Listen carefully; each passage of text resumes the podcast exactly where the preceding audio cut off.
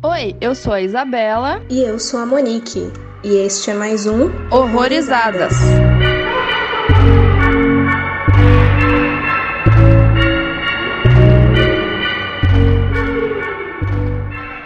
Sejam bem-vindos a mais um episódio aqui no Horrorizadas e hoje a gente vai falar do filme Bug, dirigido aí pela cabecinha por trás de O Exorcista, pelo William Friedkin, e ele recebeu aí o título muito merda de Possuídos no Brasil. E para falar com a gente hoje está a dupla aí do Mosca Mecânica. Vou deixar o espaço aqui para vocês se apresentarem individualmente e falar do projeto de vocês. Se quiser ir primeiro, Felipe, pela ordem alfabética. Oi, galera. Nós somos o Mosca Mecânica. É a primeira vez que a gente está participando do podcast de alguém e está muito feliz, porque eu, particularmente, tenho uma história com horrorizadas. Foi um dos primeiros podcasts que eu tive vontade de escutar na minha vida. Eu tinha acabado de sair do meu TCC, tava querendo consumir esse tipo de conteúdo e apareceu no meu Twitter, assim, de bandeja. E comecei a escutar com vocês logo antes de começar o meu podcast. Então, tá aqui, tá sendo bem legal. Bem legal mesmo. Então, muito obrigado pelo convite. Que legal. Que massa, gostei. Se eu soubesse que ele ia fazer uma introdução tão grandiosa assim, eu ia antes, né? Mas eu sou,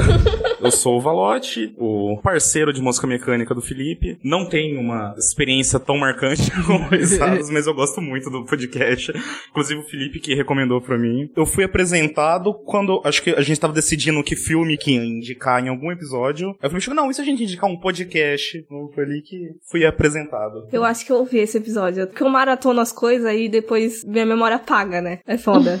eu recomendei para muita gente, na verdade, porque eu precisava falar disso. O conteúdo de vocês é muito. Eu não gosto de falar específico, mas assim, vocês têm uma frequência monstruosa falando de filmes pouco conhecidos. Então vocês trazem muito conteúdo, muito conteúdo novo. Então é muito, muito um conteúdo que eu indicaria para pessoas, definitivamente. Obrigada. Obrigada. Bom, voltando um pouco aqui pro filme, o Possuídos, que por sinal, eu tenho que falar que é um dos motivos pelo qual eu nunca vi esse filme, por causa desse título, porque eu conhecia ele já. Mas enfim, vou falar a sinopse então. A Agnes White, que é interpretada pela Ashley Judd, ela é uma garçonete solitária que escapou do seu ex-marido recém-saído da prisão. Ela vive em um hotel na beira de estrada e é apresentada por sua colega de trabalho, a Peter Evans, que é o Michael Shannon, né, o ator que interpreta ele, um veterano de guerra da Guerra do Golfo. Peter é obcecado por insetos e logo se relaciona com Agnes. Porém, ela passa a viver um pesadelo claustrofóbico quando diversos insetos começam a invadir a sua vida. E só um fun fact que esse foi um dos poucos filmes que o William dirigiu que não foi entregue o roteiro a ele. No caso, o Bug, ele era inicialmente uma peça de teatro do Tracy Letts e o William assistiu e ficou tipo meio que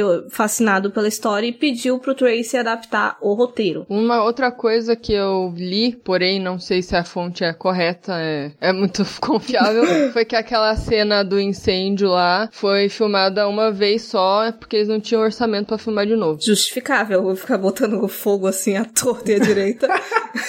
eu imaginei isso, eu super imaginei isso. Eu acredito fácil nisso. É, eu vi no Filmou, mas, né, sei lá, pode ser. É porque o filme tem dois cenários, né? Dá pra ele fazer, tipo, pegar um drone e fazer um motel qualquer ali fora, e um galpão, ele monta o quarto e aquele bar e tá, tá pronto. Não tem mais nada para se preocupar. É, não tem muito o que adicionar nisso. Mas, então, por enquanto, sem spoilers, o que que achamos de Bug? Quando vocês recomendaram esse filme, eu não o reconheci, tanto é que ele não tava marcado no Letterboxd, nem nada. Falei, tá, nem sei que filme é esse, me surpreendi que era do William. Logo no primeiro plano eu lembrei do filme. eu não sei se eu aluguei ele ou se eu vi ele no SBT, porque ele tem muita cara de filme do SBT. Nossa, é verdade. Aí eu lembrei que tinha todo um pedaço dele naquele ambiente azul, sem spoilers, né? Mas tem todo um pedaço do filme no ambiente azul e eu lembrei daquilo. Eu falei, tá, lembrei desse filme, mas não lembro se eu gostei. Eu não sei se foi expectativa de chegar logo no que eu lembrava, mas até esse pedaço do filme, assim, esses 30 minutos, eu não curti muito ele, não. Eu gosto muito das ideias que ele traz, assim, porque é um tema que eu não vejo no cinema há muito tempo, assim. Acho que eu lembro de ver poucos filmes que vão especificamente nessas temáticas. Então fiquei animado pelas ideias, mas no filme mesmo, assim, não me convenceu ao todo até a parte final. Os últimos 30 minutos eu amo, eu amo, amo, amo, amo, amo. Eu daria um Oscar pra cada um dos dois ali.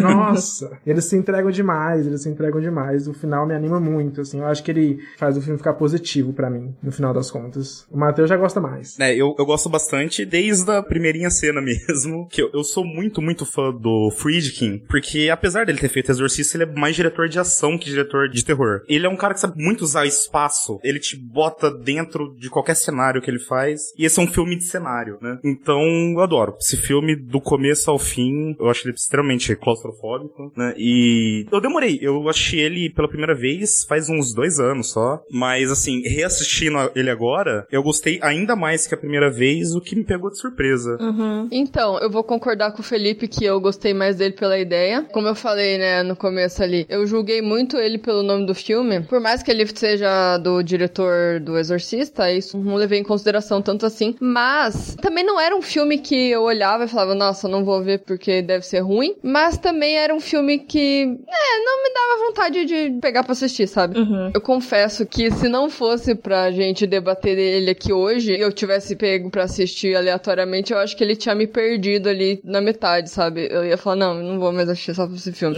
Mas eu gostei que ele, cara, ele é um show de atuação, né? Os caras realmente humilharam ali, né? Eles se entregam muito. É que assim, tem uma parte específica que eu comecei a gostar do filme que eu não posso falar o que é, porque daí é uma pontinha de spoiler. Mas depois de uma certa parte eu comecei a achar interessante. E quando começou aqueles telefonemas no começo, eu até me instiguei um pouco, mas depois meio que morreu, assim, sabe? Tipo, fiquei, tá, e onde é que vai isso aí, sabe? Mas ainda não sei se eu gostei do filme. Eu tô meio assim ainda.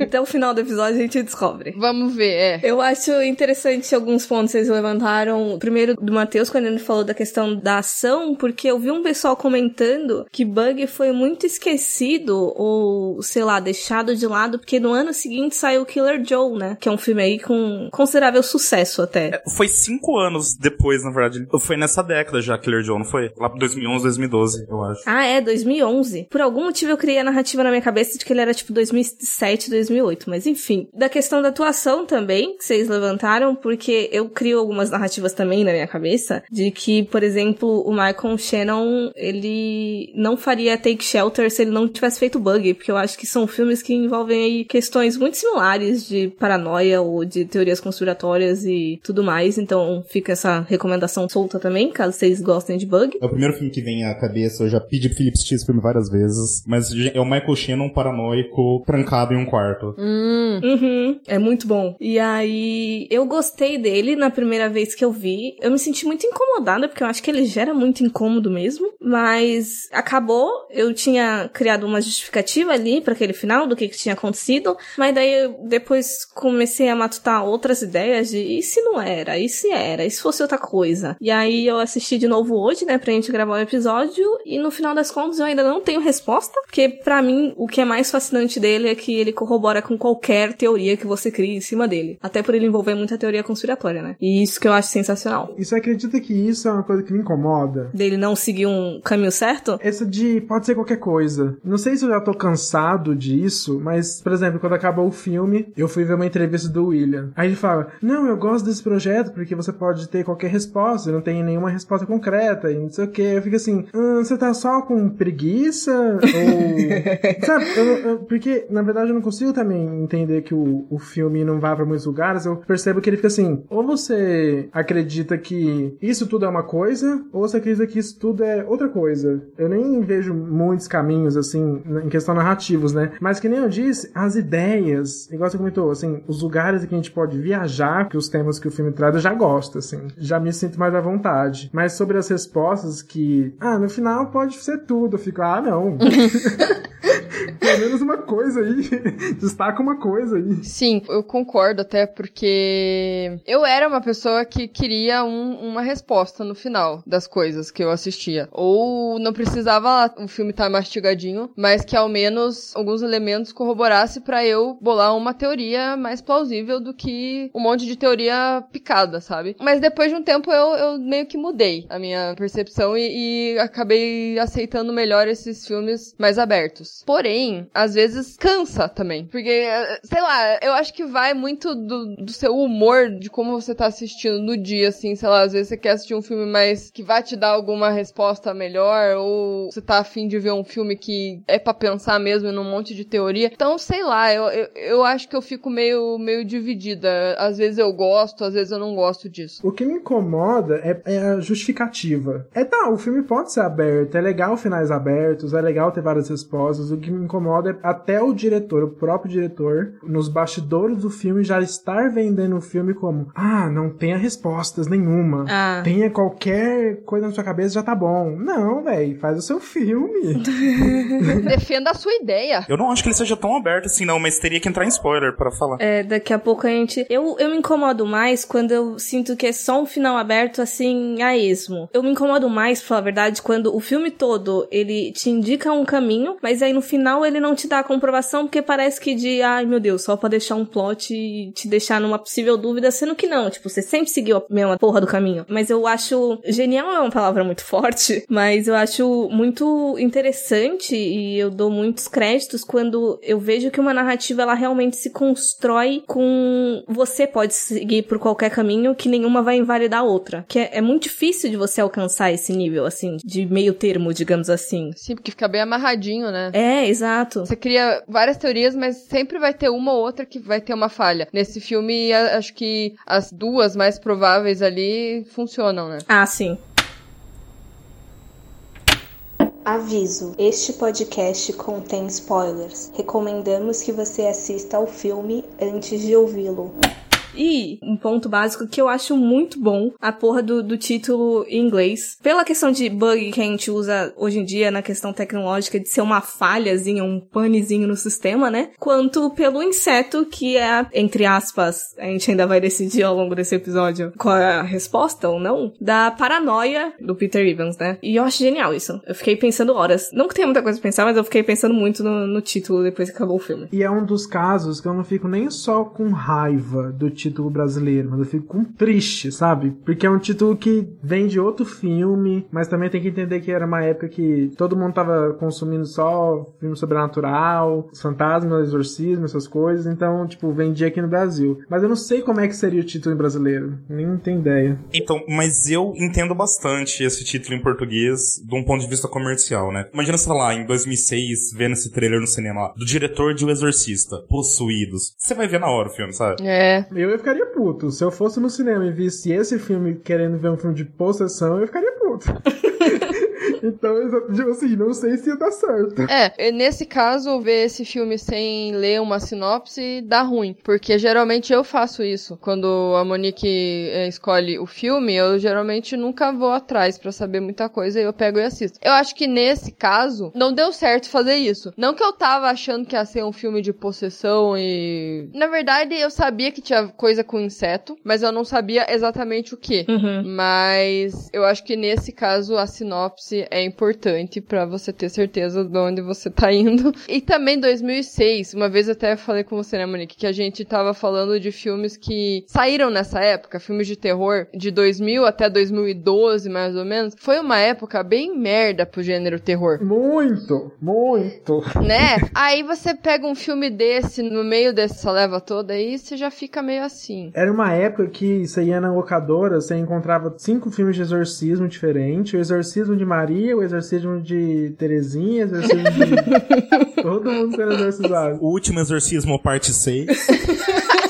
Isso, era só isso. E um filme de fantasma muito estranho. Então era, foi uma época complicada. Então, sim, questão comercial, o título complica aqui no Brasil. Mas enfim, uma coisa que eu queria falar na parte sem spoilers, mas eu vou falar com spoilers aqui. É porque eu não sabia que ele era baseado numa peça. Hum. Eu fui descobrir que era baseado numa peça quando chegou nos créditos finais. Aí eu entendi o porquê que eu não tinha gostado de muita coisa. Sim, uma coisa muito específica, mas eu acho que é uma questão que atrapalha o o ritmo do filme na parte que eu não gostei. Que eu só gostei mesmo quando a galera tá lá no quarto azul, lá. Gostei muito dessa parte. Antes disso, eu entendi que veio de uma peça, porque ele faz um acontecimento, assim, começa um diálogo, aí você percebe que isso cortaria uma cena ali, e a gente passaria para outro momento em que desenvolveria outra coisa, mas não, ele termina o diálogo, aí no mesmo local ele já parte para outro diálogo, com planos longos, aí já vai pra uma terceira coisa, acontece quatro coisas em uma cena só, e você não consegue compreender se isso é o filme querendo acelerar o ritmo ou trazer esse clima de claustrofobia, mas eu acho que já não funciona para esse lado também. Para mim, funciona mesmo para estragar o desenvolvimento da galera, porque tem um momento do filme em que eles transam e de repente ela já tá maluca. Uhum. Passa um tempo e a gente não vê isso acontecendo, a gente só passa por uma parte em que vai acontecer quatro coisas de uma vez e para outro bloco. Então isso para mim complicou toda essa parte, assim, do ritmo. É, a questão do tempo ficou muito confusa pra mim. Eu não sabia se aquilo estavam vários dias seguidos ou se aquilo era num prazo de três meses, só que a gente não tava vendo o, o entre partes, assim, entre dias. É, eu achei isso confuso porque realmente acabou acelerando ali a loucura dela. Se foi um período muito curto, né? Daí eu já não compro muito essa teoria aí da loucura que do nada ela fica louca, assim, por conta de um cara que falou que tinha um monte de inseto na casa dela. Tipo, sendo que cala a boca, não tem nada aí, sabe? Não tem, sai daqui.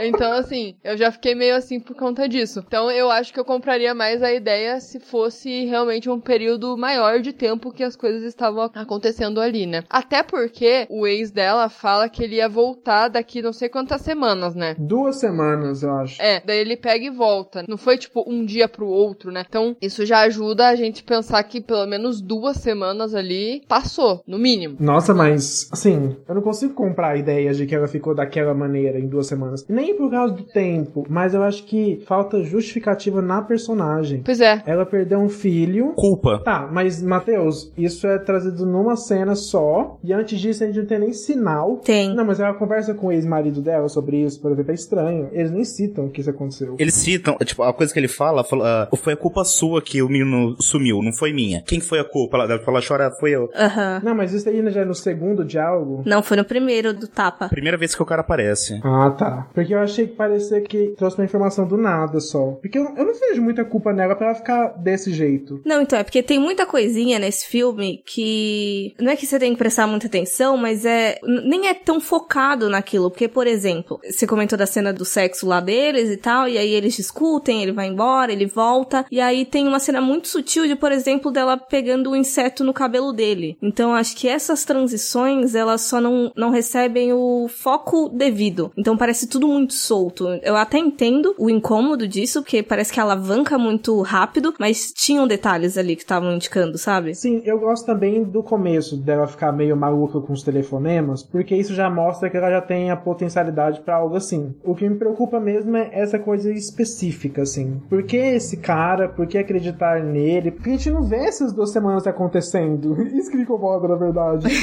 eu não vi ela ficando doida por ele, acreditando tanto nele. Enfim, eu acho que é um problema de ritmo mesmo. Eu acho que o filme deveria se desligar um pouco desse negócio da peça. Sim, se aproveita do espaço pequeno, se aproveita daquela cabaninha ali, mas reorganizar um pouco isso, sei lá. Uhum. É porque, assim, a, a justificativa que pode encontrar pra ela ter deixado ele entrar na cabeça dela daquele jeito foi ela ser uma pessoa muito vulnerável por todas as coisas que aconteceram com ela. Mas eu acho que isso não é o suficiente, sabe? Pra tudo isso. Sei lá, eu não consigo. Ela sempre foi. Ela começou o filme com uma pessoa esquizofrênica.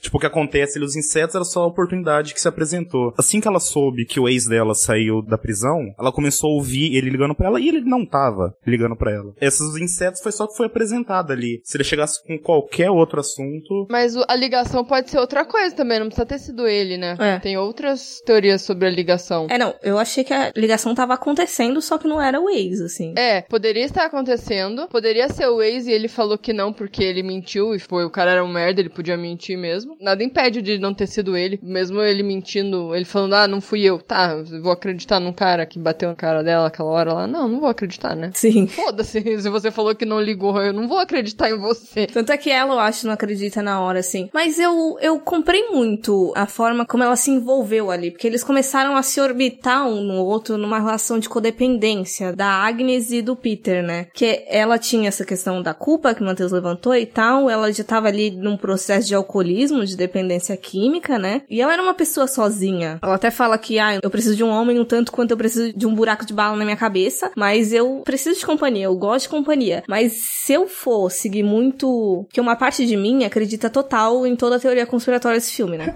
e se eu for seguir muito nesse aspecto e ir pro lado biológico, talvez, das coisas, de que se eles estivessem realmente incorporando ali a questão do inseto do macho, do zangão e da rainha, até uma questão de feromônio ali, deles estarem necessitados de se, se unirem ali pra procriação, digamos, sabe? Mas é muito conspiratório, eu sei que eu posso estar falando demais aqui. Eu vejo, assim, o filme quase todo dos dois lados como culpa mesmo. O Friedkin, ele é cria de igreja, né? Ele entende de culpa, né? e o cara, o, o Peter, ele vem do exército, ele fez alguma coisa lá e ela tem essa culpa por ter perdido o filho. Eu fico pensando, né, vocês estão discutindo, e eu fico assim, nossa, que ideia boa. Aí eu lembro da execução, aí eu já fico um pouco incomodado. Então talvez seja tudo isso, tudo que tá me incomodando seja isso, porque quando eu penso, nossa, é muito legal que eles estejam por essa culpa. Aí eu pensei de novo na amiga dela, na RC lá, na RC. Toda a cena da amiga dela, que a amiga dela entra em casa, de repente termina chorando, sai chorando, porque viu toda a loucura acontecendo lá com o cara gritando. Fico, nossa, que sequência massa na ideia. Mas a execução foi só três coisas acontecendo, atropelando uma outra, e a personagem foi descartada para sempre. Hum. Então parece que só as ideias mesmo sobrevivem na minha mente, assim, nessa primeira e segunda parte do filme. Inclusive, quando você falou do, de quando eles transam e depois brigam, acho que toda aquela sequência também é ótima. Porque aí o filme já vai pra um lado que eu gosto, quando começa a entrar aquelas transições de insetos. Foi ali que ela começa a ver o primeiro inseto, né? Aham. Aí que eu também acreditei que existia, porque ele falou, ai, tem alguma coisa me pinicando aqui, aí ele vai cavocar no, no colchão. E daí ele mostra assim pra ela, e ela fala, ah, mas é bem pequeno, né? Tipo, dá a entender que ela viu também. Só que ela, antes dela ter visto, entre aspas, visto o inseto, né? Não sei se tava ali ou não mesmo, é, eu não reparei em nenhum sinal dela que apresentasse uma possível facilidade de ter ali as alucinações ou uma esquizofrenia, porque o Peter era diagnosticado como esquizofrênico, não era? Eu acho que tinha esquizofrenia sim. Tinha, tinha. É, por segundo o cara lá, ele era medicamente diagnosticado lá com uma doença mental. Então era um nível muito diferente do dela, sabe? Então, tem um termo que eu descobri até ouvindo um episódio do Mundo Freak sobre duas gêmeas silenciosas lá, que aí o psicólogo que tava participando, ele fala de um tema até de, que ele sugeriu pra pauta, chamado folie à deux, eu acho. É o termo em francês, no francês não é muito bom, como vocês podem perceber, que seria meio que folie à dois, assim, na, na tradução direta, que é uma síndrome, um fenômeno psiquiátrico no qual os sintomas psicóticos, eles são compartilhados por duas pessoas, geralmente da mesma família ou muito próximas. E aí eu vi que tem até algumas classificações de, por exemplo, às vezes numa instituição de uma pessoa com um grau de psicose, de, de paranoia mais elevado, acaba interferindo outra que já tem uma predisposição. Ou então uma pessoa fragilizada que teoricamente não tinha qualquer problema psicológico, mas acaba entrando dessa paranoia também. Tinham outras classificações lá, mas eu consigo enxergar essa relação deles porque eu notava ela muito fragilizada. Tanto é que a gente percebe que os discursos do Peter, eles são desde o início, mas só que aí já de maneira mais. Ele vai aumentando a intensidade das coisas, né? Então ele só começa com umas sugestões de desconfiança no início. Uhum. E eu sempre reparei nela prestando muita atenção e comprando muito aquilo que ele tava falando. Sim, isso é muito legal. Quando eles estão conversando lá fora no- na primeira noite, até, né? Então eu consigo enxergar, por mais que seja a minha cabeça unindo os pontos, essa forma dela de entrar nessa paranoia, sabe? Eu acho que pesquisando sobre essas teorias e tudo mais, é mais fácil mesmo da gente comprar. O problema é que, sei lá, em 2006, eu acho que não, não era uma coisa que tava tão fácil da gente ir atrás, não tá assim tão acessível, né? Então eu acho que o filme pode ter tido esse problema maior na época, que, sei lá, eu não pesquisava nada de teoria, de outras ideias, outras versões de outros pensamentos, né, sobre o filme. Uhum. Então, talvez isso na época pode não ter gerado tanta discussão que nem agora que tem todos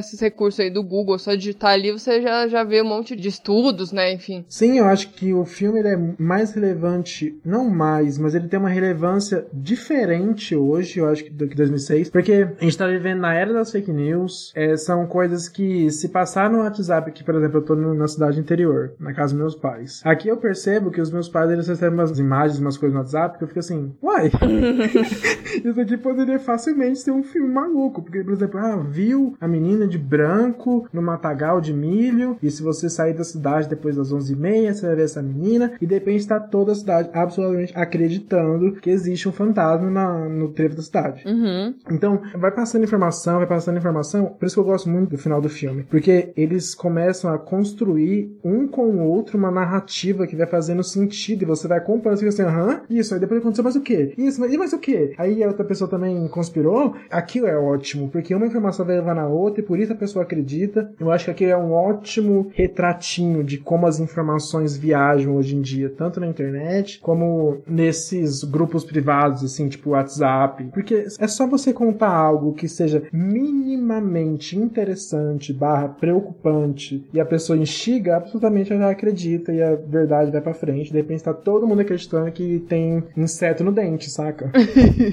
sim, sim. Eu li um texto pouco tempo atrás de uma jornalista comentando de como ela tava lidando quando ela descobriu que a mãe dela era terraplanista. E o doido, assim, tipo, ela, ela era jornalista, então chegou um ponto que a mãe dela tava acusando ela até mesmo, porque a mídia tá comprada, é vendida e fica inventando história. E a mãe dela era uma professora, ela não era uma pessoa assim que não tinha o grau básico de educação, sabe? E aí ela discorre, ela fica cogitando sobre a solidão mesmo das pessoas, porque elas entram nesse grupo e elas meio que se sentem abraçadas no sentido de que elas podem ficar falando não qualquer merda, mas talvez qualquer merda, mas ser um, um grupo em que elas podem falar as coisas sem serem julgadas. Então vai criando esse, esse nível de confiança entre eles e também é uma fragilidade que eu sinto na nossa protagonista do filme, sabe? De ela tava sozinha, ela tinha alguém ali que tava dando atenção e tudo mais e ela tava comprando toda a narrativa que tava vindo ali. Uhum. Ela vê nele um não só uma companhia, mas também pode ser o negócio da culpa também, mas como uma pessoa que também já sofreu bastante, que também precisa da ajuda dela. Por isso que quando você falou que ela compra muitas coisas que ele fala, isso é super verdade, ela se preocupa demais com ele. Tanto é que ela deixa ele ficar na casa dela, eles têm uma conversinha lá no, no balanço, ela fala, não, dorme aí no sofá.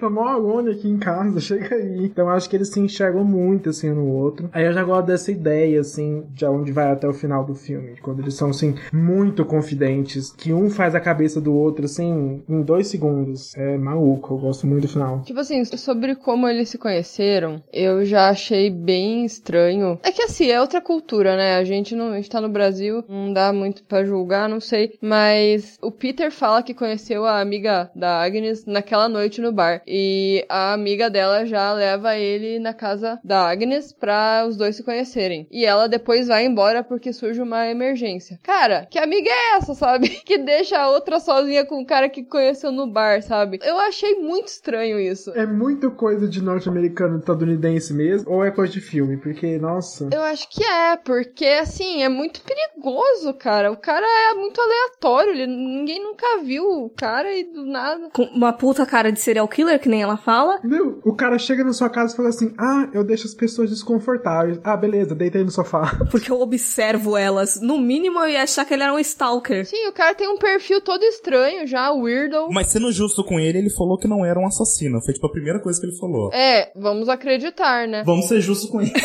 Ele falou que não era um assassino sussurrando. Bom, ele tem um poder de persuasão super alto, né? Super forte, né? Porque ela acreditou que era um inseto, então, tipo, né? o que é isso? Daí eu vou propor aqui aquele exercíciozinho de vamos, vamos comprar a narrativa de que era verdade. Que é assim, a sensação de que eu tive também quando eu comecei a me abrir pra ideia de que aquela conspiração pudesse ser real, é que eu senti que tava tendo de repente um complorzinho ali, tanto da RC quanto do ex-marido dela, que é o Jerry. Assim, o que eu entendi foi que ela e a, e a esposa, a namorada dela, estavam passando por um processo de retomar a guarda da criança, e daí ela conseguiu a guarda dessa criança, e o cara, que também era pra ter continuado preso, conseguiu ficar em liberdade. Então, de repente, pode ter sido um bagulho de tipo, ó, você vai fazer tal coisa, de repente você vai apresentar esse cara pra aquela mulher, ou então você vai ficar indo lá pra ver como é que as coisas são no caso do marido dela, ou então, até por gerar mesmo essa, toda essa desconfiança que ela tava tendo, todo esse medo que ela já tava crescendo nela com a soltura dele, né? E daí eles vão ganhar alguma coisa por causa disso, entendeu? Por isso que eu justifico essas coisas, por mais que se a gente for pensar de que aquilo tudo era só coisa da cabeça deles, aí não faz sentido nenhum, porque puta amiga escrota do caralho, né? É, o filme dá os espaços pra essa teoria dar certo, né? Tipo assim, ah, por que, que a amiga era tão estranha assim? Sim, no final eles começam a botar a culpa em todo mundo. Eu gosto disso, assim, que aí, aí sim eu gosto disso, atira pra todo lado, isso, quem é o culpado? Sabe? eu gosto dessa viagem. Eu gosto muito, assim, uma coisa muito específica que você tá falando também, é de que quando ela acredita que o filho dela tá vivo e que ela quer a ajuda do Dr. Switch. Isso, Dr. Switch, ela quer a ajuda do Dr. Switch lá. Você percebe que ela tá voltando, assim, um pouquinho do pé pra realidade, assim, que ela tá saindo um pouquinho da noia. Uhum. De repente, ele traz, sei lá, um outro tipo de inseto e aí ela começa a gritar que é a Super Mother Bug, Super Mother Bug, Super Mother... Bom demais. Aí eu falei, não, cadê? Morre logo, sabe? Fica doida. Porque eu tava gostando da ideia de, ah, isso, sai dessa viagem, deixa o cara se fuder sozinho. Mas depois que ela ficou maluca junto, eu falei, é isso. Então. Morre. É. Eu acho que a única vez, assim, que eu consigo dar um pouquinho de corda pra essa teoria que a conspiração é real é quando o, o ex-marido dela chega e ele pede um doce, um, uma Oreo, e fala, eu tô com um dente doce, né? Sweet tooth. É a única parte do filme que me faz acreditar que é não. Talvez essa paranoia dele seja real. De resto, eu compro completamente a ideia que tá completamente da cabeça deles e, e é isso. Pra mim, quando aparece o, o doutor e o ex-marido dela juntos no final, pra mim era uma comprovação de que aquilo tava, era real, tava acontecendo, sabe? De que eles estavam num complorzinho. E o doutor é meio estranho. Ele fuma crack, né? E não é como se ele chegasse lá e falasse assim, não, eu realmente sou um doutor, um cientista, e vim ajudá-lo. Não, ele é meio malandro, ele parece estar escondendo e mentindo de tudo. Então, eu falei, ué, peraí, então realmente tá rolando alguma coisa aqui? Agora aparece um inseto na minha testa, tô junto com eles, né? Começa a dar coceira, que nem quando a gente fala de piolho, que a cabeça começa a coçar. É, nossa, eu tinha muito essas noias. Eu tava comprando a ideia ali quando aparece o Dr. Switch e o, e o Jerry, que o, o Peter tava sendo procurado, né? Então aquele cara tava atrás do Peter porque o Peter era perigoso. Mas por que que o Jerry tava junto com o médico? É isso a questão. Como se eles tivessem uma amizade ou, ou sei lá. Porque a mulher conhecia ele e foram atrás, né? A amiga dela, a Rissa Larce, falou: eu tenho uma amiga minha aqui, você veio procurar o cara, eu sei onde ele tá. Você quer ir lá buscar? É, tipo, o cara encasquetou com o Peter, né? Porque ele tava na casa da mulher dele, que ele acha que ainda é a mulher dele, né? Da esposa dele. Aham. E eu fui mais por isso, assim, achei um pouco mais simples. Porque, tá, beleza, como é que ele rastreou até lá, né? Talvez no bar ele. Acho que tem alguma coisa falando que alguém procurou Peter no bar, né? É, é, é. Então, assim, foi mais por isso mesmo. Alguém rastreou o Peter de alguma forma e chegou ali no bar e daí o cara deu a informação. Provavelmente o marido dela tava ali no bar e falou: opa, pera lá, que esse cara eu sei quem é. Eu fui mais assim mesmo. Então, é porque eu fiquei mais pensando nessa relação mesmo do médico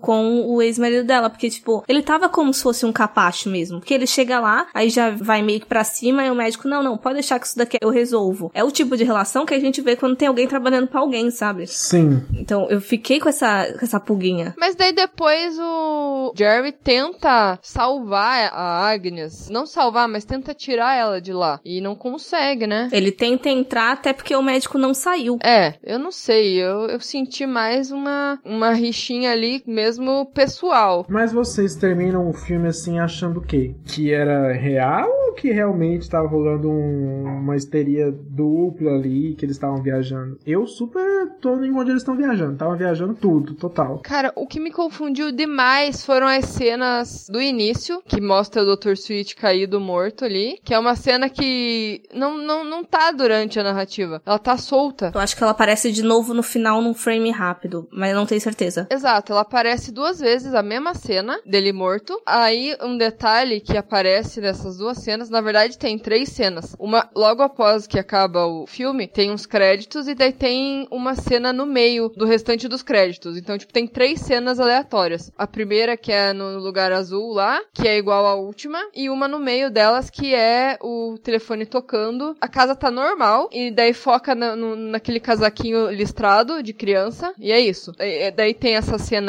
inicial do cara morto e do final, que é a mesma cena, com o casaquinho também. Isso eu achei muito estranho. Por que, que o casaquinho da criança tava nas três partes? Isso eu já achei estranho. E aquelas três cenas não fazem parte do filme. Então eu fiquei pensando, será que aquilo é depois que tudo aconteceu e não pegou fogo porra nenhuma? Só o cara tava morto ali mesmo? Uhum. Não sei, sabe? Ficou muito solto aquilo. Nossa, é mesmo, porque pegou fogo. Nossa, é mesmo.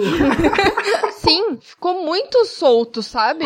Eu tava aqui, uai, aconteceu depois, uai. Tava lá mostrando a casa depois de tudo, uai. É, então assim, são três cenas soltas que não mostram em nenhuma parte do filme. Então aquilo aconteceu em que momento, sabe? Por isso que eu fico, será que pegou fogo mesmo? Então, é que nem eu falei lá. Eu acho que é só o, William, o diretor, falando assim: ah, eu quero que o povo viaje, eu quero que eles tenham qualquer resposta, igual eu falei lá. E o motorista só pra gente ficar fazendo o que a gente tá fazendo agora, entendeu?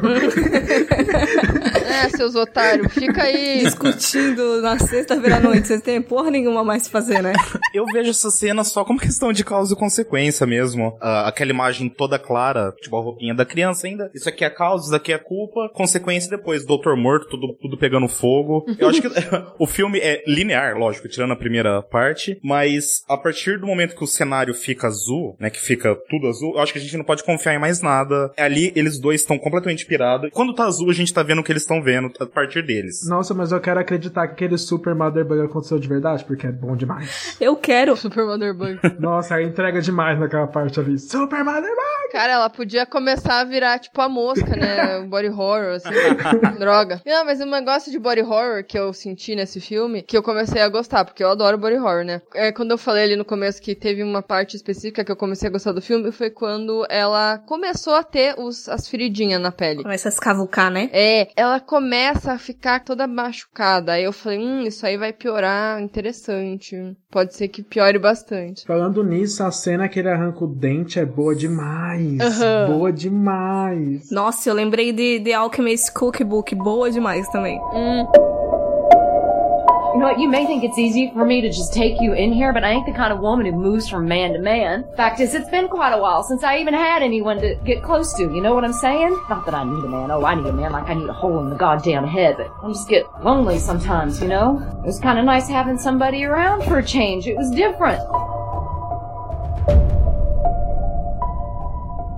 Mas, ó, só, só respondendo a pergunta do Felipe de que, que a gente acreditou no final das contas, na primeira vez, como eu falei, quando acabou, eu falei, tá, eles só estavam paranoicos, nada daquilo aconteceu. Só que na segunda, quando eu me abri, né, novamente, eu falei, não, vamos ver aí se eu acreditar que a conspiração tava acontecendo, quais vão ser as evidências. E aí eu comecei a prestar atenção na questão telefônica, das ligações que ela ficava recebendo. Aí tem aquela parte bem específica do panfleto, logo na primeira noite, que aí amanhece e ela vai sair pra ir no mercado, que aí tem um panfleto no carro dela, e aí ela vai olhando e foca em cada um dos carros e nenhum deles tá. O que que tava escrito naquele panfleto? Porra de, de nada de interessante, era só um bagulho num carro, mas vai construindo essa ideia de, não perseguição, mas estamos te vigiando e mandando sinais, talvez, sabe? Outra coisa também que corrobora com isso é o começo do filme, que ele começa do alto, assim, né? É, é. Ele vai chegando perto, né? Sim, aham. E fica aquela imagem duplicada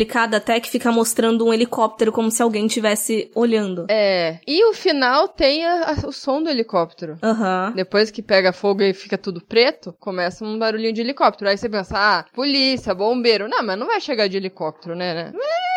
É. É demais. É, é CIA, FBI. É? A primeira cena desse filme é a última cena de Solaris, só que ela é invertida. Eu não vi Solaris. Sabe Solaris, sabe? A câmera começa a sair da casa e ir pra trás, ir pro alto, pro alto, pro alto. Ah, Ah, eu lembro. Aham, aham, aham. Esse filme começa exatamente, tipo, do alto e vai chegando, chegando. Tem só a casinha, não tem mais nada em volta, né? Aí chega até o, o motel ali. É, essa ideia de começar em aéreo é muito interessante, porque você fica pensando que, porra, ela tava sendo observada. Será que era pra explicar que o lugar era isolado, o que, que eles estavam querendo passar? Porque era realmente isolado. Eu acho que também. Porque tem algum motivo dessa imagem aérea existir, mas ela não só abre o filme. É legal que ela aparece depois em outra cena. Não lembro agora qual, mas provavelmente tá rolando algum conflito que para a cena e vem mais um pouquinho da imagem aérea, como se estivesse aumentando um pouco a tensão, como se o conflito fosse uma consequência do que fosse que estivesse ali naquela imagem aérea, sei lá, o que estivesse observando eles. Uhum. Então, quando apareceu pela segunda vez, eu falei assim: hum, tá me querendo me dizer alguma coisa aí. Tem algo se aproximando, tem algum perigo à espreita, pelo menos dá a entender. Porque no começo eu só achei mesmo que tá, estamos num lugar isolado, pouca ajuda, se tiver que precisar de ajuda, vai ser um pouco mais apertado, vai ser um pouco mais claustrofóbico. Mas depois, quando aparece pela segunda vez, você vê que tem outra intenção, pelo menos. Sabe o que me convence também de de repente ser real? É porque ele mexe muito com questões que um dia a gente acreditou que fosse conspiração, mas que se tornaram reais. Porque, por exemplo, o telefone. A gente sabe que eu acho que foi lá para meados de 2005, 2006 também, que veio à tona todo aquele rolê do Bush ter liberado a espionagem contra o terrorismo, digamos assim, de ficar com escuta telefônica e tudo mais. Aí também tem o rolê do MK Ultra das experiências lá com droga e tudo mais, que depois de muito tempo a gente descobriu também que foi verdade. Aí essas questões também militares, de experimentos militares, de pesquisas científicas e tal, que ocorre meio na surdina e que depois a gente descobre que é verdade. Então tem muito disso lá dentro, por mais que às vezes ele envolva teorias em cima de teorias, porque, por exemplo, quando ele envolve o Jim Jones lá e o Ted Kaczynski, sei lá. Mas daí foram fatos reais que eles corromperam dentro do filme, enfiando mais teoria conspiratória. Então, acho que uma parte de mim acredita, ao menos nessa segunda revisão, de que aquilo aconteceu justamente porque a gente sabe que coisas em níveis parecidos, mesmo que não todas em conjunto, já aconteceram. Tem uma cena que mostra, que eu acho que fica claro que é coisa da cabeça deles, porque o Jerry bate na porta e tá tudo normal. Aí do lado deles tá tudo tremendo. O contraste fica muito grande ali, porque tem o barulho ali dentro, interno, e eles lá tudo cagado, se segurando e com medo, e do lado de fora o Jerry batendo na porta como se tivesse tudo normal. Então ali para mim eu fiquei, caralho, eles estavam pirando mesmo. Eu acho interessante ter levantado, porque esse para mim é o único ponto que eu não consigo justificar. Pois é, é muito foda, porque ali, pra mim, eu fiquei, caralho, não, é coisa da cabeça deles, não é possível. É uma cena que me faz pensar assim: ah, vai que é as duas coisas. Assim, vai que é tudo uma, uma organização contra eles mesmos, realmente estão vigiando eles, mas se eles estão tão atingidos por isso que eles estão exagerando na cabeça deles. Não tem helicóptero, não tem aquelas luzes, não tá tudo balançando, mas assim, realmente tem uma galera aí por trás das coisas. Então eu gosto de pensar que pode ser as duas coisas também, sabe? Eles só estão muito atingidos por isso e exageram demais, assim, começa a ver coisa onde não tem tanta. É. E uma coisa que você tá falando também, Monique, sobre as pessoas serem um pouco paranoicas das temáticas do filme também, é que a gente tá falando também daquele negócio do cinema refletir um pouco o país e também a gente tá falando dos Estados Unidos pós 2001, onde todo mundo tava paranoico. É onde começou a brotar teoria de conspiração e tudo. Então acho que gosto de pensar também que é um pouco o filme confortando a galera de lá, sabe? Não, a gente. Confortando? É, tipo, a gente passou por muito. Tudo bem vocês serem paranoicos. Não, eu acho o oposto. Não, eu acho no sentido assim, tudo bem vocês serem paranoicos, olha pelo tanto que a gente passou. Aquela coisa que os Estados Unidos sempre faz nos filmes deles. Mas assim, não concordo.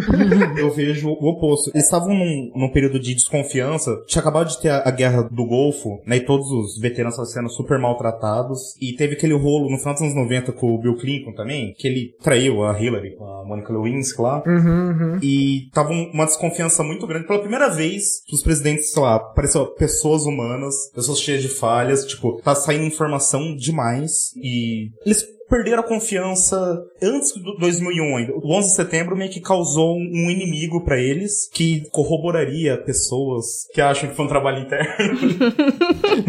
Eu senti indireta. Não, que assim, tirou essa desconfiança do próprio governo pra arranjar um, um inimigo. E eu acho que o filme ele ataca essas pessoas. Eu acho que o filme ele não conforta, Ataca quais pessoas especificamente? Não entendi. ataca todas. Ele ofende todo mundo. É, ataca essas pessoas que, fi- que ficam criando teoria da, da conspiração, mas ele bota um, um backstory bem pequenininho do cara do exército. O cara, ele fez homeschool, né? Escola em casa. Uhum. Ele deixa todo. Esse cara vai ser um conspiratório, entendeu? Desde criancinha, ele foi ensinado em casa, ele foi pro exército, ele foi pra guerra do Golfo. Guerra não, o ataque do Golfo. Mas você não acha que o filme é um pouco, assim, reconfortante para eles? Eu vejo um pouco de compaixão. Por exemplo, tem todo aquele negócio também do cara, tipo, do exército traumatizado, sabe? Tipo, olha o tanto que ele fez pelo país e olha que virou a cabeça dele agora, entendeu? Por isso que eu falo que é um pouco, tipo assim, olha o que nós passamos, estadunidenses. Tudo bem vocês serem um pouquinho doidos, é, é de nós, entendeu? O que eu vejo oposto é que em nenhum momento fala olha que bonito que isso que o exército fez. Toda vez que cita o exército, tá falando de, de alguma coisa ruim e fala assim: ah, estão pegando pessoas cheias de trauma e estão deixando elas piores. Eu não vejo como um conforto. Eu vejo mais ataque que conforto, assim, mas eu não tô casado com a ideia, não. Sim, eu consigo ver isso, aham. Uhum. Eu vejo conforto se a gente lê que aquilo era de verdade, e eu vejo ataque se a gente pensar que tava colocando aquelas pessoas como doida da cabeça de verdade. Eu acho que eu, eu não consigo ver o filme falando que eles são muito doidos. Porque que nem o que a gente discutiu aqui. Tipo, ele dá justificativas, a gente sabe que essas pessoas são frágeis, essas pessoas são machucadas. Nem tudo que aconteceu com elas é culpa delas. Então, assim, eles como indivíduos, eu vejo o filme tratando com um pouco de compaixão mesmo, assim. Tipo, tá, eles são malucos, mas vocês sabem por que, que eles estão assim. Se teoricamente for tudo mentira, né? O que eles pensam lá. Uhum. Por isso que eu vejo um pouco de compaixão. Porque eu não vejo eles não vilanizados, assim. Vilanizados não é a palavra. Mas eu não vejo eles, assim, unidimensionais, assim. Olha, eles só são doidos. Eu acho que vem uma compaixão ali, vem um. Ah, eu te entendo, cara, eu te entendo. Eu também tô sentindo um insetinho aqui, tá? Tipo... eu entendi melhor, eu não tinha entendido exatamente o que dizer. Um conforto maior ao povo americano e não aos Estados Unidos, né? Isso, isso que eu tava falando, é o povo. Tipo assim, vocês sofreram demais, olha o tanto que vocês passaram, tudo bem ser um pouco maluco, entendeu? Sim. Mas assim, já que a gente puxou a questão do exército, o Dr. Switch, vocês acham que ele tava ajudando se ele, sem querer, danificou e agora tava tentando corrigir, ou se ele era só um ser necrospuloso com tendências nazistas, até como eles usam, querendo fazer experimento com o humano. Porque para mim ele é um dos elementos ali do filme mesmo que mais fica solta no sentido de, bicho, eu não, não sei qual é a tua índole, sabe? Que porra que tu tá fazendo? Total. É um personagem que eu não gostei de nada.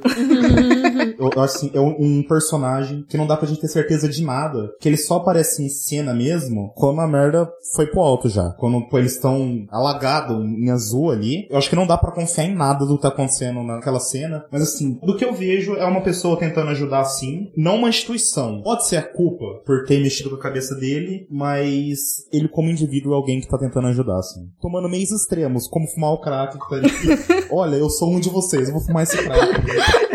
não, isso eu fiquei um pouco preocupado também, porque eu falei, uai, o cara do nada vai usar droga ali. Mas olha, eu não consigo ver ele querendo ajudar, eu não consigo ver ele super vilão, porque é realmente um personagem, que nem a Monique falou, ele nem é só solto, mas ele é ruim, é ruim.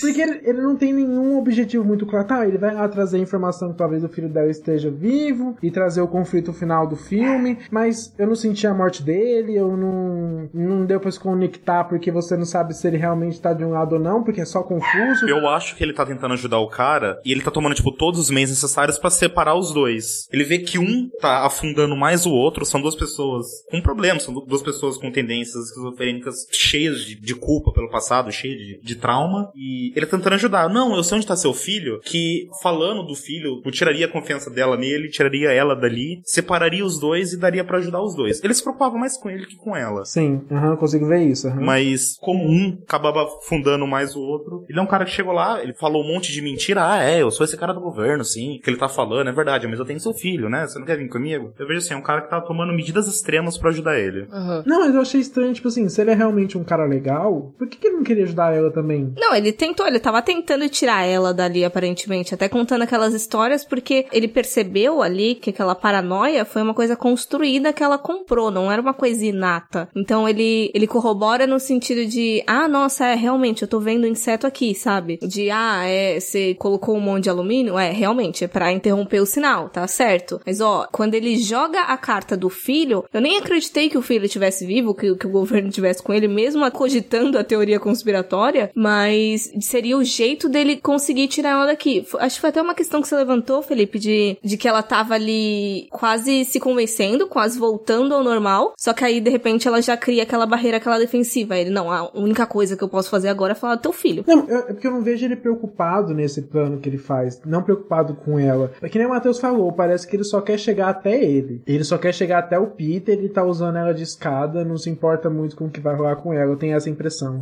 Como tudo no, no filme, que eu sei que eu falei essa palavra um monte de vezes já, é sobre culpa, é um doutor que se sente culpado também, provavelmente, né? Por algo que foi feito a ele no exército. Não fizer experimentos, essas coisas assim. Mas ele sabe que ele talvez tenha parte no estado mental desse cara, se sente culpado e vai lá ajudar ele. Também tem essa mesma sensação que você, que ela não importa muito para ele. Que pau no cu.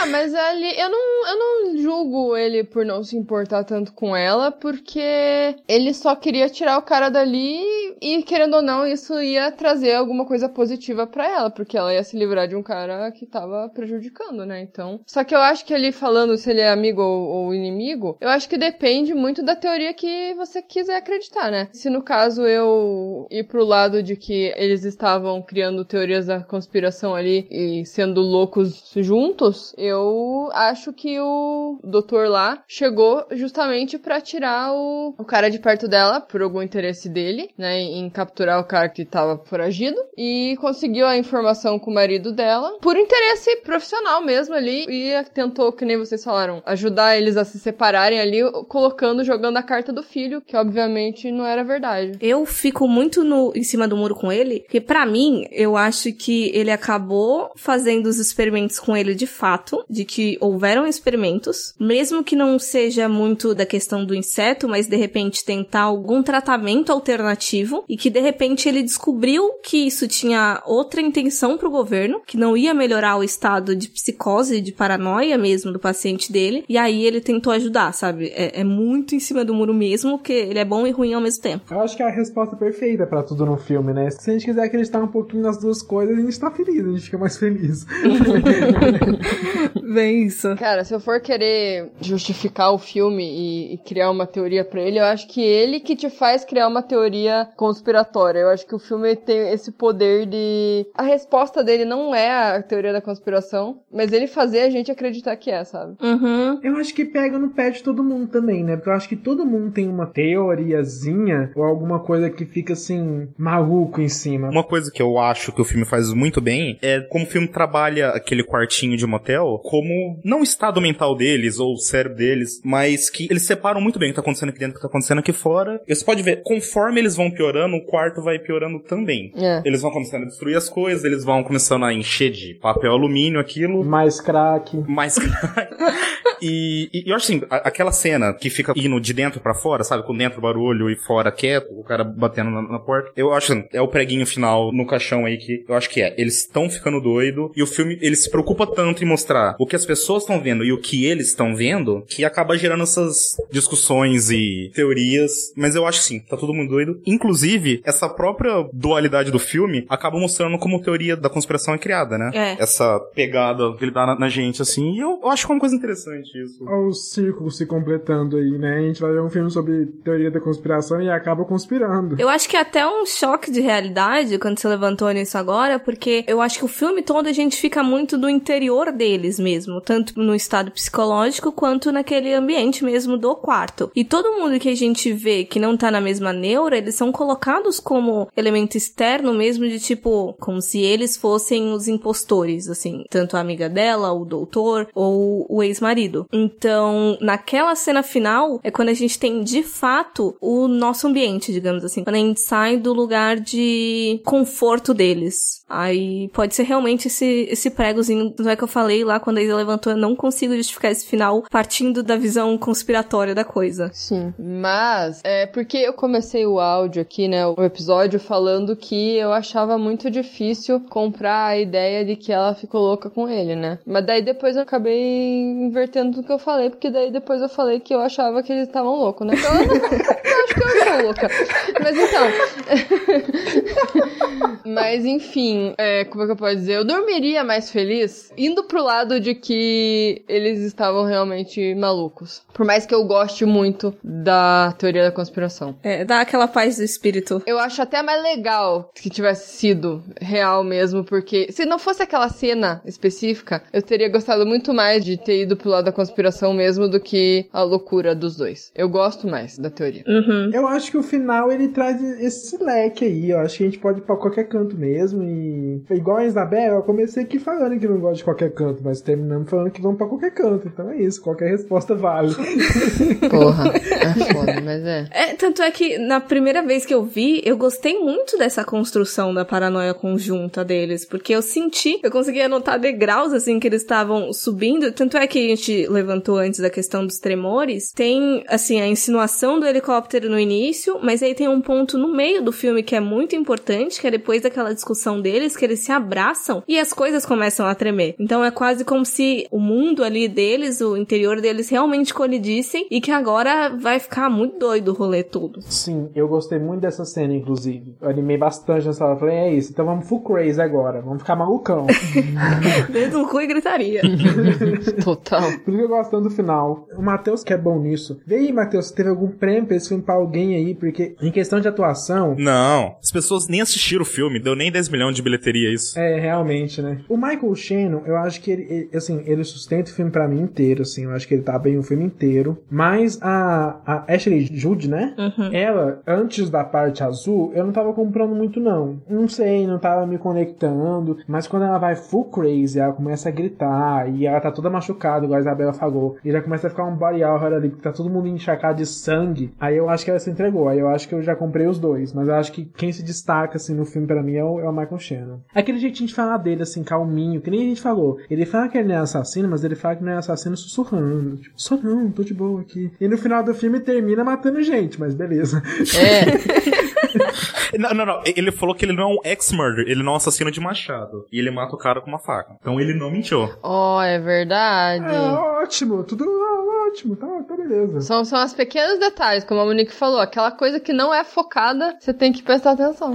Uhum. Mas vocês falaram da atuação dele. Pra mim, ela brilhou muito. Não mais que ele, porque ele é daquele tipo de ator que eu conheço o potencial e se você me entregar menos do que você pode, aí sim eu vou ficar puta. Mas as expectativas são altas, sabe? Mas nela, ela conseguiu tanto me vender a ideia de, de mulher fragilizada, daquela que às vezes ela levanta a voz e tenta se segurar num pouquinho de confiança própria ali, aí de repente ela leva a porra de um, de um tapa daquele ex-marido escroto, e aí você já vê que ela já recua todo. Eu acho que ela conseguiu passar muito bem essas, não sutilezas, mas essa tentativa de recuperar o próprio senso, assim, sabe? Eu, eu senti isso muito nela, eu achei muito bom. Uma coisa interessante também, assim, que eu acho que o filme leva além de teoria da conspiração e tá acontecendo isso, tá acontecendo aquilo, é que é um filme bem trágico. São duas pessoas que não tem mais nada a perder, que só sofreram a vida inteira, que são completamente destrutivas e que acabam se encontrando, assim. Eu acho que o filme até faz pouco caso, assim, do encontro deles por causa disso. Pessoas que não, que não poderiam. Caso as pessoas se encontrassem, ia ser destrutivo, ia ser horrível, e foi. Assim, é uma pessoa que se alimenta da outra negativamente falando, assim, e... É, é trágico, é trágico. É um filme triste. Tão trágico que eles terminam, tipo,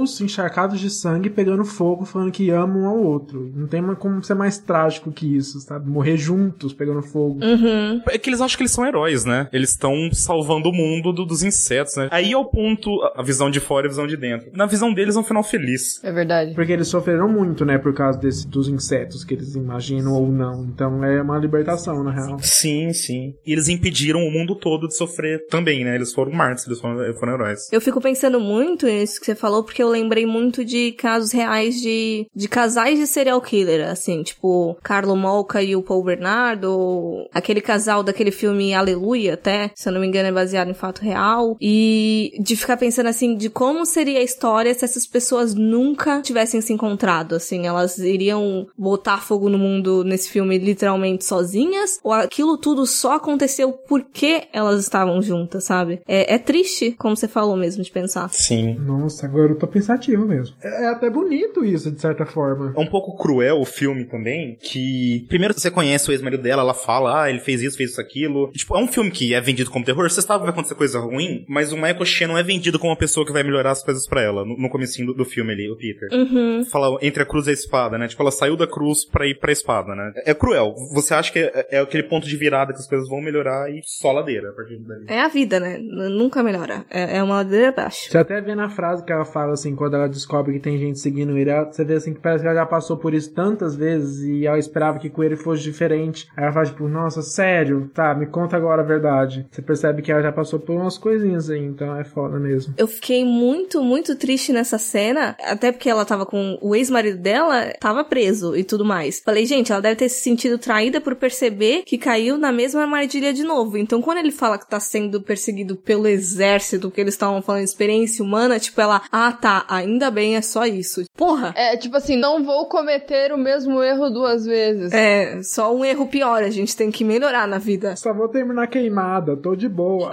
Mas é, é uma coisa que é muito natural mesmo, né? É uma pessoa passa por um relacionamento merda e, e vê que o outro cara é o oposto, querendo ou não, ele era o oposto do marido abusador. Então, o que fosse ali que não, não tivesse a ver com um abuso na, na cabeça dela, aquilo que estava acontecendo não era um abuso, mas era algo pior, era uma tortura psicológica que ela não tava conseguindo ver que era aquilo, né? Ela não tava. Enfim, ela achou que era algo melhor, né? Então, é, ela só foi, né? Segurou na mão de Deus e foi. Só foi mesmo, ela só foi, não voltou mesmo.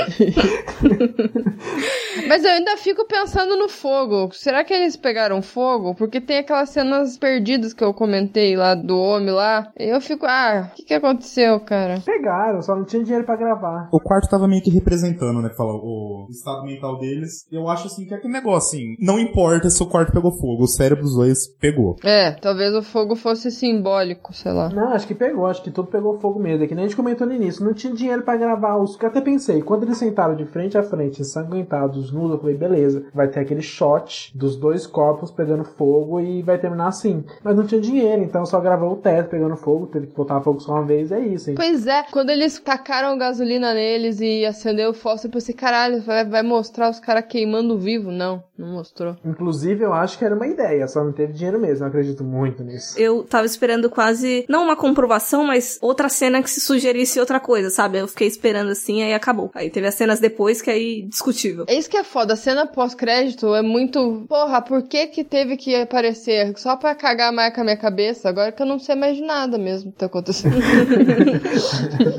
Droga. É, aquilo lá me deixou com a pulga atrás da orelha, sei lá, cara. I don't believe that my presence here is accidental. What? What are you talking about? What are you saying? I couldn't have done that. I didn't. I didn't do that. Unless, unless, unless, unless I like know something that I don't know I know, or I've got something I don't know I've got.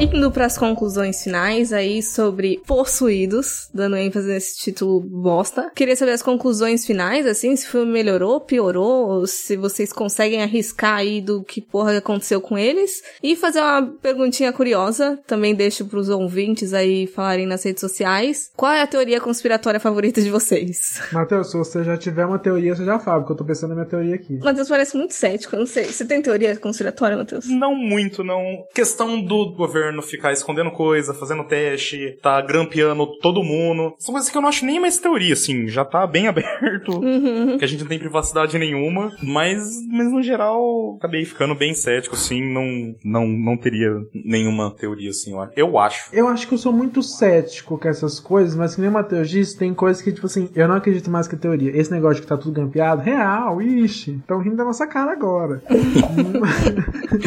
mas tem, não, não tem teoria que seja minha preferida, assim, que eu acredite. Mas que nem eu tava conversando antes também, tudo que envolve ET já me, já me bamba as pernas, já... Ah, Área 51, ah, resgatou ET não sei quando, já me bamba as pernas, já fico sem ar um pouquinho, então não é minha favorita, mas é meio que eu amo odiar, sabe? Tipo assim, nossa, se fosse real mesmo, hum, tô com um pouquinho de medo. Então tudo que envolva reptiliano, ET, invasão, gente infiltrada, gente escondida no dente dos outros, igual possuída, pra mim tá massa.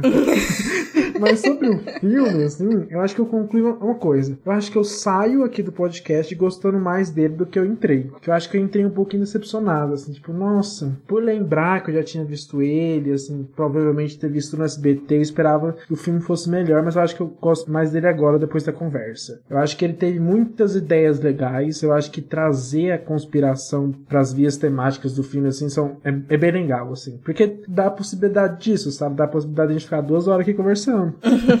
então isso é, é muito legal. Eu acho que eu saio mais positivo com o filme agora. De conclusões finais, eu, eu falaria assim que o filme não é tão ambíguo pra mim. Eu sei que a gente ficou, sei lá quanto tempo discutindo aqui, mas eu acho que ele é razoavelmente claro que são duas pessoas é, loucas. É muito irônico eu falar isso depois de ficar uma hora e meia discutindo, mas eu não acho que tenha tanto espaço pra, pra discussão assim. E o que eu falar é, trágico, né? É um, é um filme trágico, é um filme triste, extremamente bem atuado e pra sempre com raiva de quem botou esse nome em, em português aqui.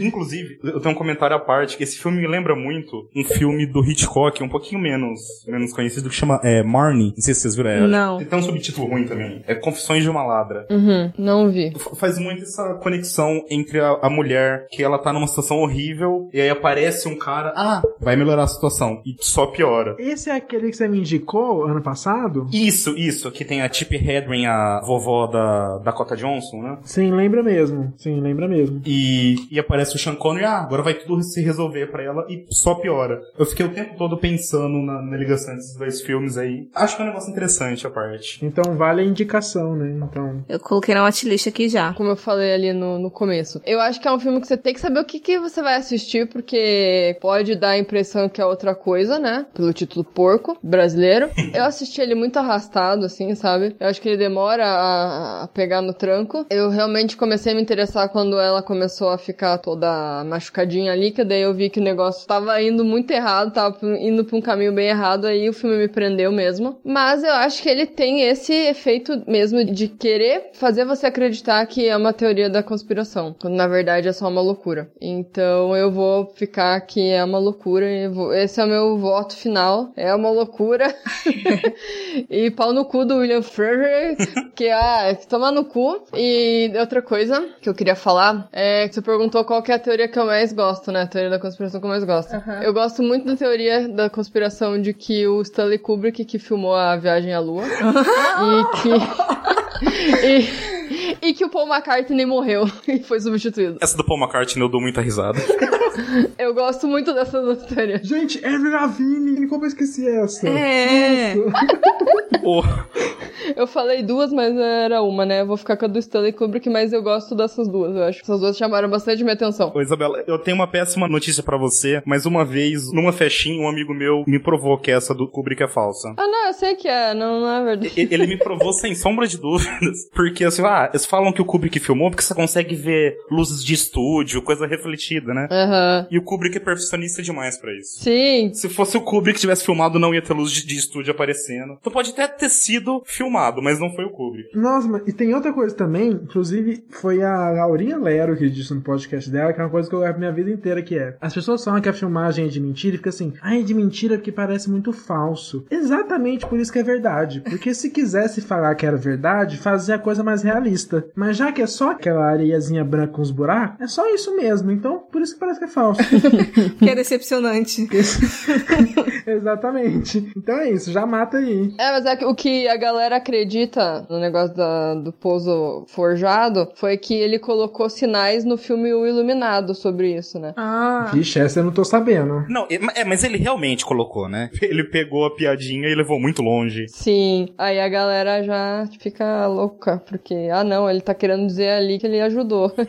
mas eu acho muito boa essa teoria. Uhum. A minha teoria conspiratória, uma das favoritas, é a do 11 de setembro, né? Que a gente conversou logo no início, de que foi os Estados Unidos que derrubou o bagulho sim. E a outra do mundo pop que eu gosto bastante é que o Bruno Mars, na verdade, é filho do Michael Jackson. Ah, eu amo! Ah, essa é boa também. Nossa, mano, nada me convence de que é mentira isso. Exame de DNA, foda-se. Podia ser verdade? Podia. Nossa, não entra nesse mundo não. Eu tô muito chateado que ninguém comentou a teoria da Avril Lavigne, que é um robô ou que morreu e tá sendo... Substituída. É, eu falei aqui, é uma coisa que eu esqueci, nossa. É, ela é ótima. O Ken Reeves também tem a, a Anne Hathaway, que tem um, umas pinturas que parece muito ela, meio renascentista. Tem várias. Ah, sim. O Shakespeare parece o marido dela. O marido dela, né? É isso. E eu acho que os dois se chamam William, alguma coisa parecida. Bem doido. É, é, a Anne Hathaway era no nome da mulher do Shakespeare. Isso. Tem a teoria também que a Beyoncé chamou a Lady Gaga pro clipe de videofone pra mostrar que na verdade ela não sabe dançar.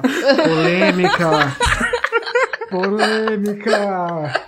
Cara, tem uma teoria da Beyoncé muito tensa que eu li uma vez. Que ela provocou a morte de uma outra cantora pop da época, quando a Beyoncé tava começando a carreira solo, ela tinha saído do Destiny Child. Tá ligado? Aí tinha uma outra mulher que era. Tinha a mesma pegada dela, não lembro o nome. Eu não sei falar o nome da, da cantora, na verdade. É Alia, uma coisa assim, não sei falar. E ela morreu na queda de um avião. E falaram que foi tudo uma conspiração da Beyoncé. Meu Deus. Será que é daí que nasceu a, a piada que o Jay-Z e a Beyoncé derruba qualquer avião? Pode ser. Puta merda, olha. Gente, a gente vai morrer amanhã se a gente continuar falando isso aqui. Pego avião, não tem problema. Jay-Z não sabe nem fazer música, vai saber derrubar avião. Ih, agora já fez errado, já falou merda. Tem teoria da Selena Gomes também, que ela é bruxa e fez um monte de magia. Uma guria cantora que morreu assassinada também levou uns tiros do fã lá. Tem uma teoria. Meu Deus. Meu Deus, vamos fazer episódio só disso. Vamos falar só das teorias do mundo pop. Nossa. Cara, eu conheço várias. Nossa, das estrelinhas da Disney ali tem várias. Total, total. É. Mas, mas sobre o filme, voltando um pouquinho a, entre aspas, realidade. Eu vou ser bem sincera que eu comecei muito o episódio I Want to Believe. Aí no final das contas eu, eu voltei aqui e coloquei o pé no chão. Porque foi a impressão que eu tive logo no início mesmo, de que paranoia. E eu gosto muito, porque eu acho que trabalharam muito bem a paranoia crescente. Eu acho muito bom que eles tenham conseguido manejar os dois lados até. Eu tenho outros questionamentos, assim, tipo, por exemplo, se, se o Michael Shannon, o personagem dele, se ele sabia da teoria conspiratória e ele tava ali pra deixar a mulher doida, se ele também era uma vítima, enfim. Tem mais possibilidades que essas duas, até eu acho, de elementos específicos. Eita. Mas daí a gente ia passar 20 horas aqui gravando essa porra desse podcast. Nossa, só deixa eu levantar um negócio aqui. Você falando isso, eu lembrei de uma cena que a amiga dela que resolve tirar ela de lá, ela quase consegue, aí ele começa a dar um chilique. Aí eu, ah, meu Deus, esse filho da puta não quer que ela saia dali. Não quer, exato. É. Ele poderia estar conspirando também. Ele era o- a conspiração. E a primeira cena que ele aparece no bar lá, ele olha pra ela muito ameaçadoramente. Eu acho que ele, ele já é uma pessoa ameaçadora por si só, fora do personagem, assim. Sim, esse cara é muito estranho. Já é um olhar ameaçador, só ele olhar normal, né? A existência dele é ameaçadora. Ele é muito estranho. Mas é, é, essa seria a minha possível opinião final, mas eu continuo gostando muito do filme, eu gosto de discutir sobre ele, rende bastante. E deixar o espaço, então, pra vocês fazerem aquele jabex do maravilhoso Música Mecânica. Nossa, eu nem lembro mais como é que é o nosso e-mail, Matheus. Como é que é? Música Mecânica Podcast, arroba gmail.com. E eu tenho quase certeza que é Eu acho que é. E o Twitter é Mosca Mecânica. Sim. Sim, sim. A gente vai voltar agora, eu acho. Mas eu acho que vocês podem seguir a gente lá. Segue no Twitter, vai no Spotify. A gente já tem o quê? 10 episódios, mas vai ter mais. e a gente fala assim, a gente fala muito de horror, mas a gente fala do cinema em geral também. Uhum. Vocês quase me convenceram a ver Pendleton, mas aí vocês já falaram tanto do filme que eu falei, ah, não, eu já sei do que, que é já. Não, não precisa assistir mais. Não, assiste, assiste. É, é muito bom. Assim, a gente fala de cinema em geral lá e fala muito de horror também. Então pode dar uma pulinha lá que vai ser massa. E eu queria fazer um agradecimento pessoal pra vocês, porque todo mundo fala que eu sou muito chato, que eu não gosto de nada, e eu separo o podcast só pra falar de coisas que eu gosto muito, e vocês me chamaram pra falar de um filme que eu gosto muito. Então, eu queria agradecer por manter essa imagem grande de pessoa semi-agradável. Mas foi de propósito, porque eu queria chamar vocês pra gravar alguma coisa faz muito tempo, né? Desde que eu descobri o podcast em dezembro. E daí eu vi que você tinha gostado de Bug, eu falei, então vai ser esse. Que é isso, porque eu queria que vocês gostassem do filme. Foi de propósito. Nossa! É, porque eu vi o filme assim e falei, nossa, que coisa mais específica. Agora entendi. tudo calculado, querido, tudo calculado. Sério, a gente ficou muito feliz pelo convite, porque assim, a gente começou muito supetão o podcast, a gente sempre ficou esperando por um convite assim. Aí fiquei tão feliz quando você apareceu, tipo, elogiando a gente, falando da, da nossa citação. E agora isso, então, nossa, muito legal estar aqui mesmo. Sério. Estreou a gente aqui na parceria. E agora que venham muitos, ainda mais com o retorno do Mosca, que eu tava com saudade. E não esquece de seguir os meninos e seguir a gente também nas nossas redes sociais, né, Isa? Isso aí, estamos no Instagram como Horrorizadas Podcast e no Facebook também como Horrorizadas Podcast e no Twitter como Horrorizadas PC. E também temos lá o horrorizadas.com, que é o site onde a gente coloca todos os episódios e resenhas e, enfim, vários textos lá pra conferir. Uhum. Também estamos todas as quintas no Bom Som Web Rádio às 19 horas. Caso vocês queiram assistir o filme, ele acho que não tá disponível em nenhum streaming, mas vocês podem entrar no nosso grupo do WhatsApp lá que a gente compartilha lá da locadora alternativa. E é isso, gente. Muito, muito obrigada pela participação de vocês. Estava ansiosa por esse episódio e até a próxima. Obrigada, meninos. Prazer conhecê-los. Até, gente. Muito obrigado. Obrigado vocês pelo convite. Tchau, tchau. Tchau. Tchau. Tchau.